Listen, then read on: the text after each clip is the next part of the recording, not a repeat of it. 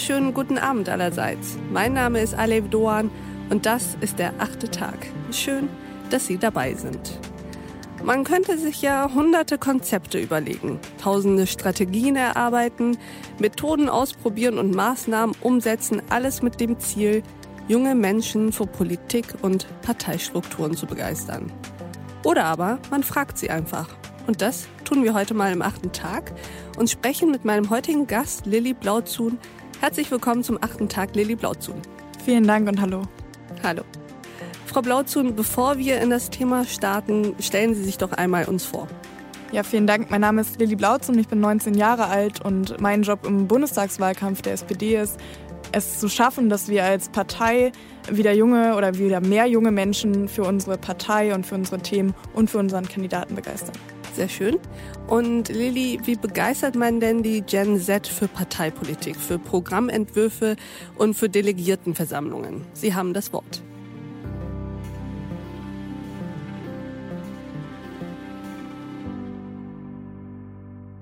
Herzlichen Dank. Es gibt das Vorurteil über junge Leute, beziehungsweise es gibt diesen krassen Clinch der Generationen darüber, was wir für ein Verständnis von Politik und politischen Prozessen haben. Es gibt auf der einen Seite die junge Generation, die politischer ist aus meiner Sicht als viele Generationen vor uns. Wir sind laut, weil ihr uns die Zukunft klaut. Wir sind hier, wir sind laut, weil ihr uns die Zukunft klaut. Sollten wir in der Schule sitzen. Aber und wir werden uns nicht einlullen lassen die ein wahnsinnig hohes Interesse hat, die sehr viel über Politik diskutiert, aber eben in einem ganz anderen Stil als die ältere Generation, die ja eher institutionell irgendwie geprägt ist, auch was Politik und Parteien und Parlamente angeht. Und in meiner Generation ist es so, dass wir uns auf TikTok zum Beispiel treffen und dort über Politik diskutieren. Viele politische TikToks haben Millionen von Views und dort entsteht quasi eine politische Parallelwelt, die sich überhaupt nicht mehr der Politik ähnelt oder die überhaupt wenig mit dem gemein hat, was wir Menschen in der Politik und ähm, irgendwie die Leute in den Parlamenten und den Parteien ursprünglich als Politik definieren. Und das heißt, es ist diese Parallelwelt entstanden. Junge Menschen diskutieren unter sich sehr viel, sind sehr politisch und haben auch irgendwie ein hohes Interesse an Politik. What's the difference between a bullet and a cop? When a bullet kills someone, you know it's been fired.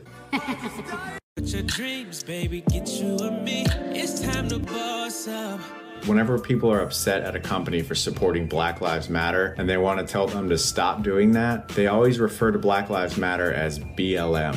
They never actually say Black Lives Matter. It's almost like it would hurt them if they said the words Black Lives Matter. The temperature rising. This melts Arctic sea ice. This makes reflective ice disappear which then makes temperatures rise. 11 years is where nature will take over. There is no technology capable that we have now that will be able to stop it. Aber das passiert eben alles ohne die Politikerinnen und Politiker. Die sind irgendwie ausgeschlossen quasi. Das heißt, der Diskurs, der existiert einfach faktisch nicht zwischen den beiden Generationen oder den beiden Feldern. Ähm, und dann gibt es diese, diese älteren Leute, die total an Institutionen gewöhnt sind und die es normal finden, dass man in eine Partei geht und dass man sich da hocharbeitet und dann irgendwann vielleicht mal kandidieren kann. Und die irgendwie kein Verständnis dafür hat, wie die junge Generation sich verhält, wie sie mit Politik umgeht und wahrscheinlich teilweise einfach nicht nachvollziehen kann, wie das alles läuft, weil es eben so komplett im Kontrast zu dem steht, was die ältere Generation von Politik versteht oder was sie unter Politik versteht. Und die ältere Generation lässt dabei außer Acht, dass die junge Generation ihre Zukunft ist. Wenn wir über Fridays for Future sprechen in der Politik, dann ist das oft sehr chemisch, ähm, dann ist es leider sehr selten sehr wertschätzend oder sehr selten so offen, dass man mit ihnen ins Gespräch kommen möchte. Dabei lassen die meisten außer Acht, dass es wirklich um unsere Zukunft geht und dass, wenn die Parteiendemokratie und wenn auch meine Partei als SPD zum Beispiel eine Zukunft haben will, dass wir die jungen Leute erreichen müssen und mit ihnen diskutieren müssen. Und ganz konkret geht es einfach darum, mit jungen Leuten ins Gespräch zu kommen und mit ihnen zu diskutieren. Auf der einen Seite, dass man sich als quasi ältere Generation und als die Leute, die institutionell quasi politisch aufgewachsen sind, öffnet für die jungen Menschen. Und auf der anderen Seite, dass die jungen Leute sich dafür öffnen, auch mal in die Institution zu gehen, denn sie sind politisch, sie haben Bock zu verändern, zu gestalten, aber mir ist ganz wichtig, Aktivismus ist wichtig und politische TikToks sind wichtig und es ist gut, dass wir über Politik sprechen als junge Generation, aber am Ende werden wir Gesetze nur ändern, wenn wir wirklich in die Parlamente gehen, wenn wir in die Parteien gehen und wenn wir uns da irgendwie einbringen. Und ähm, von daher möchte ich auch bei der jungen Generation dafür werben, wirklich in die Parteien zu gehen und sich dort zu engagieren. Ähm, denn am Ende ist Aktivismus wichtig, aber am Ende wirkt Aktivismus vor allem auf die Parlamente und auf die Regierung und auf die Parteien. Das heißt, jetzt immer darauf gerichtet, dass Parteien und Regierungen sich verändern. Aber für mich ist es viel einfacher und wirksamer, dann einfach Teil dieser Parteien und Parlamente und Regierungen zu werden und es dann selbst zu verändern, was man auf der Straße kritisiert. Und das ist so mein Ansatz, diese beiden quasi Generationen oder diese beiden Generationen von Politikverständnis zu vereinen, zusammenzubringen, weil nur so können wir wirklich eine gute Zukunft für unser Land und für Europa herstellen. Wunderbar. Vielen Dank, Frau Blauzun, für diesen ersten Impuls. Jetzt werde ich eine fiese Frage stellen müssen und wissen wollen, wie das denn jetzt eigentlich geht. Also ich habe verstanden, Ihre Vision, Ihr Ansinnen ist, sozusagen die politische Energie, das Potenzial bei den vielen jungen Leuten auf den Straßen, bei Fridays for Future, bei Black Lives Matters, aber auch in den sozialen Medien, dieses Potenzial zu heben und in die Strukturen, ja, man könnte ja fast sagen, zu gießen. Erklären Sie uns mal, was dafür Ihre Methoden sind. Wie kann das funktionieren?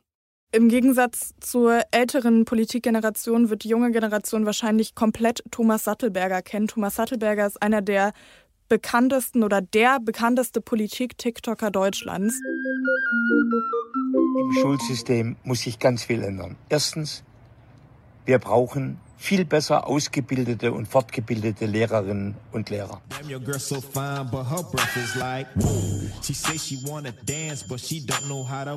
Bundeskanzlerin Merkel kann ich leider nicht sagen, sie soll Shisha machen.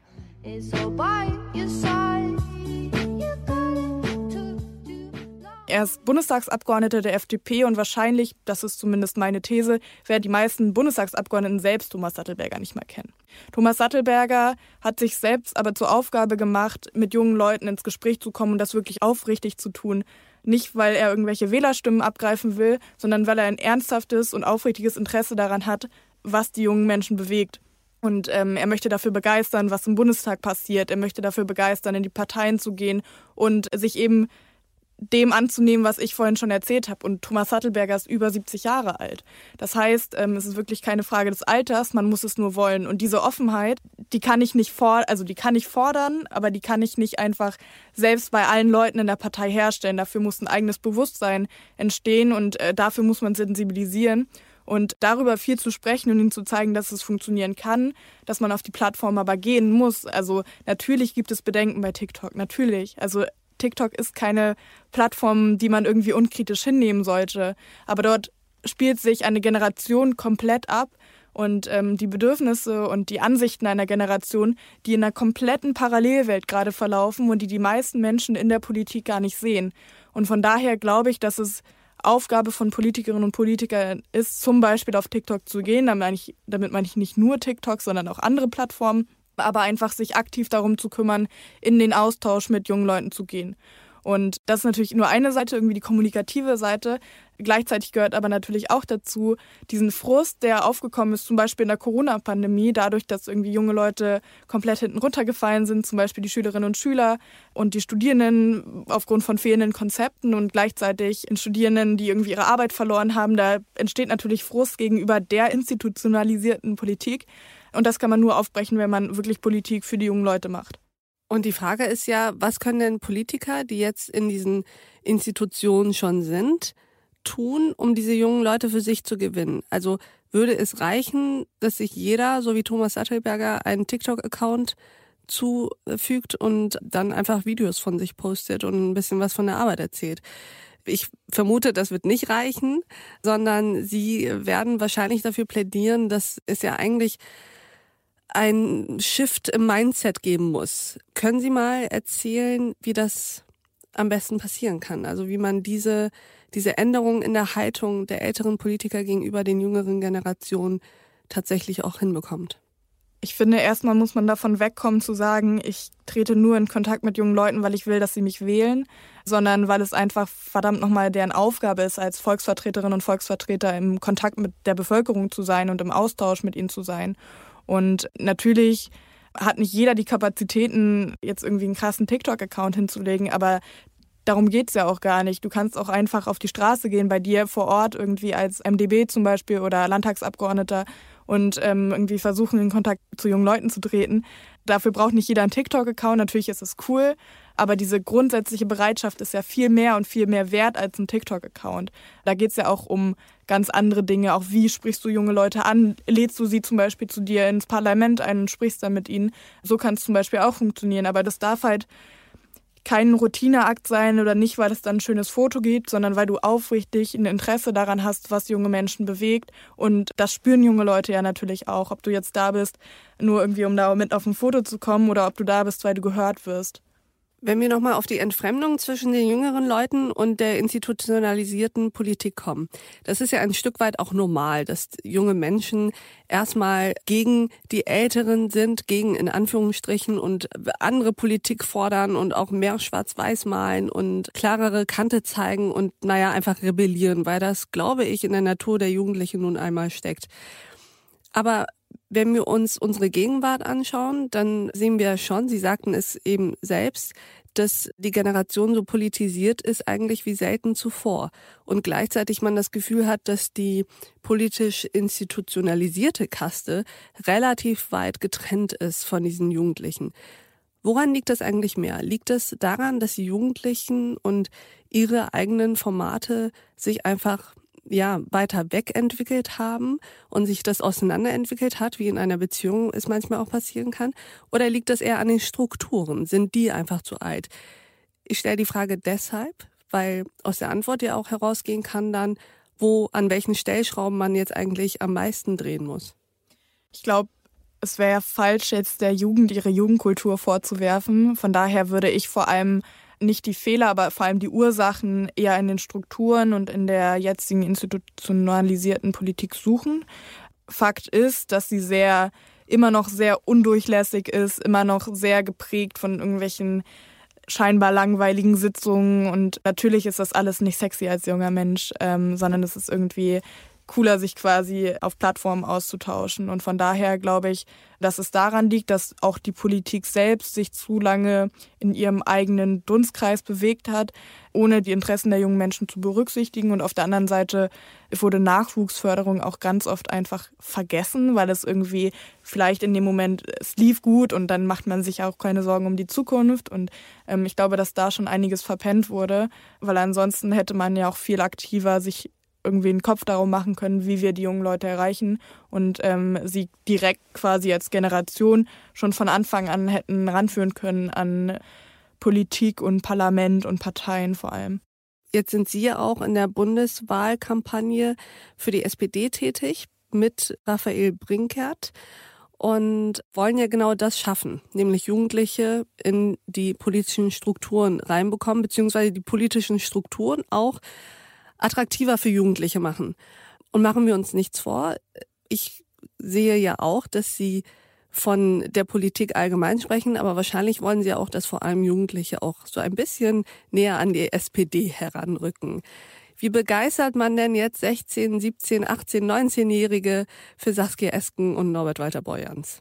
Grundsätzlich werde ich natürlich jetzt keine Wahlkampfstrategien ausplaudern, aber man kann ja ganz klar sagen, die Grundwerte und die Grundidee der SPD ähm, natürlich bewegt junge Menschen. Die Ideen von oder die Vorstellung von Vereinigten Staaten, von Europa, mehr Europäische Union, natürlich ist es was, was junge Menschen sich wünschen, mehr Solidarität in der Gesellschaft, mehr Zusammenhalt. Das sind Themen, die junge Menschen genauso bewegen wie vielleicht Generationen vor uns, die noch mehr SPD gewählt haben. Aber wir müssen ihnen klar kommunizieren und klar zeigen, dass wir die Partei sind, die dafür sorgt. Wir sind die Partei, die für mehr Europa sorgt, für ein besseres Europa, für ein besseres Zusammenleben, für eine gute Wirtschaft, für gute Arbeitsbedingungen. Und ähm, wir müssen einfach ganz klar zeigen, dass wir diese Partei sind, die die Bedürfnisse der jungen Menschen in dieser wirklich irren Zeit, also jetzt auch ganz unabhängig von Corona, ähm, ist es natürlich eine sehr emotionale Zeit im Sinne von Ups und Downs äh, in verschiedensten Bereichen des Lebens. Und von daher glaube ich schon, ähm, dass wir definitiv die richtige Partei sind dafür. Und das werden wir in diesem Wahlkampf auch zeigen. Wie sehr macht es Sie eigentlich fuchsig, dass Thomas Sattelberger kein SPD-Politiker, sondern ein FDP-Politiker ist? Ich habe mit Thomas Sattelberger tatsächlich mal eine längere Diskussion darüber geführt. Ähm, er wäre nämlich fast in die SPD eingetreten. Ich weiß nicht, ob ich das jetzt hier geleakt habe. Ähm, aber grundsätzlich sind wir in einem Stadium, wo ich sagen würde, ich bin froh über jeden, der in den Austausch tritt mit jungen Menschen, ähm, weil es einfach so wenige Politikerinnen und Politiker gibt, die das tun. Aber gleichzeitig baut unser Generalsekretär Lars Klingenberg auch einen sehr stabilen TikTok-Account auf. Von daher mache ich mir keine Sorge um die Zukunft. Sehr schön, ein sehr stabiler TikTok-Auftritt. Stabil ist in diesem Sinne gut. Ja. Okay, cool. Ähm. das war die Gen Z wieder. Sehr gut. Abschließende Frage. Ich könnte noch äh, stundenlang mit Ihnen quatschen und äh, diskutieren, aber abschließende Frage vielleicht. Können Sie uns denn Hoffnung machen, dass die jungen Menschen auch tatsächlich in die institutionalisierte Politik wollen? Ich habe ja oft den Eindruck, dass die politisch sehr engagiert sind, politisch viel vorhaben und bin unfassbar glücklich darüber. Nichtsdestotrotz höre ich auch immer mal wieder raus, dass der Generation oder einigen Jugendlichen auch tatsächlich die Motivation fehlt, überhaupt sich in solche Strukturen einzupressen da muss man sich natürlich die Frage stellen, woher das kommt. Ähm, ich habe das ja eingangs schon gesagt. Ähm, natürlich, junge Menschen interessieren sich für Politik, aber eher abseits von Parteien und irgendwie Wahlen, ähm, sondern eher im Sinne von Aktivismus und Initiativen. Und wir müssen einfach klarstellen, was die großen Vorteile von institutionalisierter Politik und Parteien sind. Zum Beispiel die Mindestausbildungsvergütung. Das war damals ein Juso-Beschluss, der irgendwie bei uns auf dem Juso-Bundeskongress beschlossen wurde. Dann haben wir ihn bei der SPD eingebracht und heute ist er Realität. Und ähm, das sind so Vorteile. Natürlich dauert es auch manchmal ein bisschen länger. Aber das sind einfach Vorteile, weil du viel konkreter daran mitarbeiten kannst. Und von daher würde ich irgendwie die Ursache beziehungsweise würde dafür werben mit ganz konkreten Beispielen, warum eben es so attraktiv sein sollte oder warum es so attraktiv ist, aus meiner Sicht, ähm, wirklich auch in Parteien zu gehen.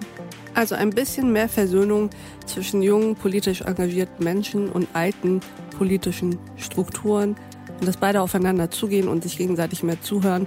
Wenn ich Sie richtig verstehe, die älteren Strukturen sich noch ein bisschen mehr in Richtung Jugendliche bewegen als andersrum. Genau. Ausgezeichnet. Ich danke Ihnen, Frau Blauzun, dass Sie heute im achten Tag bei uns waren. Herzlichen Dank. Und ich wünsche Ihnen, liebe Hörerinnen und Hörer, jetzt noch einen wunderschönen Abend. Ich freue mich, dass Sie wieder dabei waren, mitgehört und mitgedacht haben. Und ich freue mich, wenn Sie beim nächsten achten Tag wieder dabei sind. Bis dahin, auf sehr, sehr bald. Ihre Aleb Doan.